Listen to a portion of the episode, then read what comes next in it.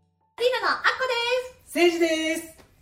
では始まりましたはい始まはりいました続き続きあの髪の毛は生きてたか死んでたか問題はい結論はまあ本当にねちょっと死んでるって言いたいとこなんだけ ど髪の毛って生きてるそうです生きてましたね結論前回見てない方はねブリーチして、はいストレートパーマかけたりしてポーラス毛って言って、うん髪の毛の中の感受物質栄養分が全部抜けて、うんパッサパサになったうんほうきとかすすきみたいな髪のはい状態、はいたまにありますよね、はいもう美容師さんだったら 「いやもうこれ切るしかないです」「もう絶対治んないです」「死んでます」っていう髪の毛うんが生きてるってことがまあ瀕死だけどねまあねうんでも生きてるんだよねそうだよねうんもう一回聞くけどさうん貯金って切っちゃった髪の毛っていうのは死んでる完全にね完全にねで根元から生えてるんだけどめっちゃブリーチして水に抜けるとテロテロになっちゃってるやつは生きてる の繋がってればねっていうことですね死んでる一応定義としてはそう死んでただ瀕死まあそんな人いないじゃないですかテロテロってねそんなにね,で、まあね我々のお客様にはいないですよね我々は担当うするちね、はもうブリーチあんまりしないのでね、うんうんうんうんなので私たちはずっと死んだ髪の毛をどうやってきれいにしようかっていう観点から作られたトリートメントヘアケアしかお客様に提供してなかったんですようんでも実はそもそも髪の毛は生きているっていうところから再生できる復元できるっていうところから生まれたトリートメントがなんとあるんですね、世界でここだけそれが復元トリートメントじゃじゃんじゃじゃんじゃあその原理についてちょっと話していきましょうかはね驚きだよねいいやーもう27年でしょ、うん私何年美容師やってるのかもう忘れちゃったんだうけんどうさ、んうん23年だから4年目そうだけねどさ23年ぐらいかなうそう、んでもちょっと本当に衝撃でこの事実はねだから死滅細胞っていうところから始まったうんうん学問で教えてききてもらって、うんでも老齢学と物性科学からの学問があるという、うんそこから作られた商品があるということを知らなかったからそうですねだからそれを無知識だねそう無知識だったんですよでもルーマニアに杉山さんという研究員の方が行ってくれて、うんそれを「え髪の毛え生きてる?」っていうことを証明して論文書いたんだよねそうだね世界的に、うん論文を書いて世界で認めら認めれたられたんだよねだから結構僕ら僕がよく言う言葉で新しいはうさんくさいうん新しいはうさんくさいって言葉があるんですよすごいあのえっ、と化粧品の通販会社の社長さんが言ってたんですけどすごい面白くていい言葉だなと思って大体世の中って新しいこと知らないことはうさんくさいうんていう自分が知らないこととか世の中でもない情報を人から教えてもらうとう大さんくさい体人はうさんくさいだからだから広まらないっていうのは僕らも分かってるんだけれども、うんうんうんでもやっぱさすがに僕ら美容師で、髪の毛を生きてるか死んでるかってすごい重要なところをうん見間違えてったうんら、うんこれはちょっと怪しいもへったくれもないよねって、いやそこのところちょっと本当重要でねうん、重要すぎてねだから本当はあの生きてるんですよ要生はきてるんだねうん、じゃあ生きてるってとこどろうやってから直そうかっていう話だよねだってもう鱗状のキューティクルが剥がれまは皆さんキューティクルって見たことあります自分のないよね、私もないです、うん、僕もないです、だからこの素晴らしい本うん、一冊1万円もするヘアニストしか見せられないんですよそう、ねキューティクルってね実はこういう形ねじゃーんでも見たことあるかなキューティクル鱗状っていうのはねねありますよねでこれがえーとですね普通にシャンプーしてシャンプーでこうこすり洗いとかするとですね2 3 0回でもうボロボロになっちゃうんだってね、うんボロボロになっちゃう、はい鱗状がなくなっちゃうすいごい繊細なものなんですってでそれを、えー、と結局ダメージって呼ぶんですよ、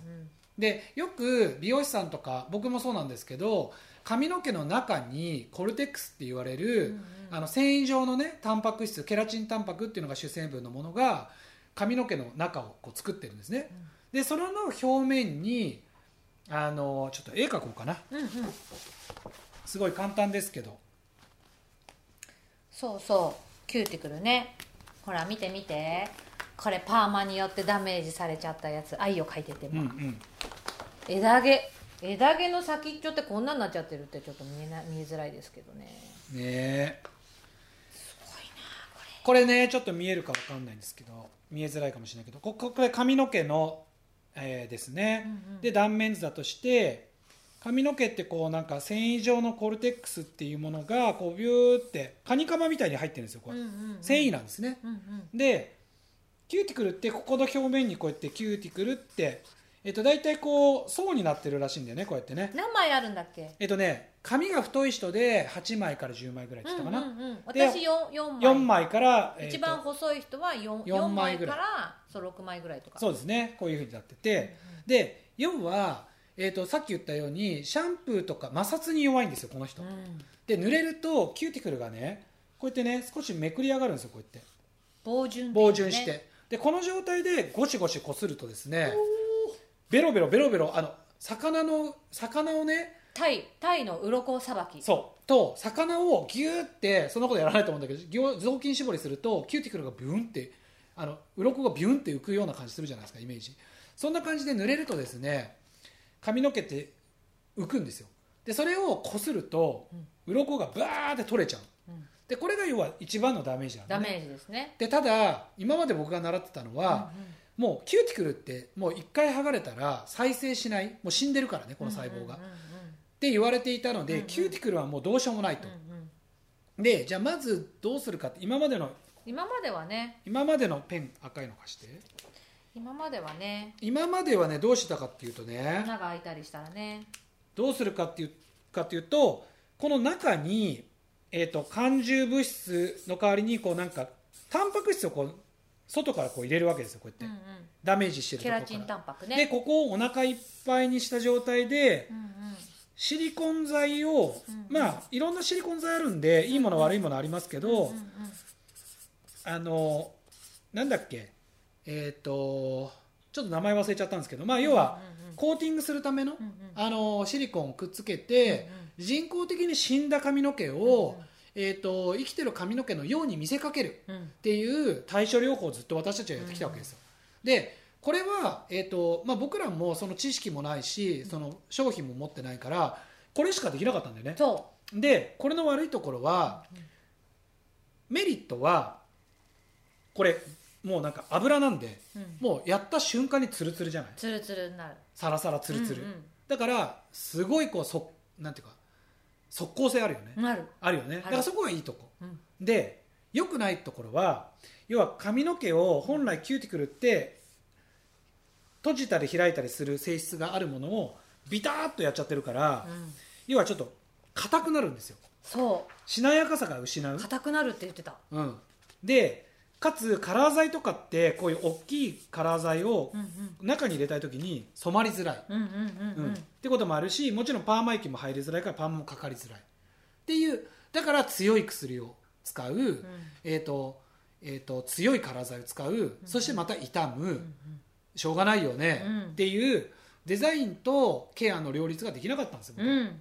でもお客さんもしょうがないよねっていう感じ、うんうん、だったんですそうそうだったでもこの、えー、と復元トリートメントって何をするかっていうと、うん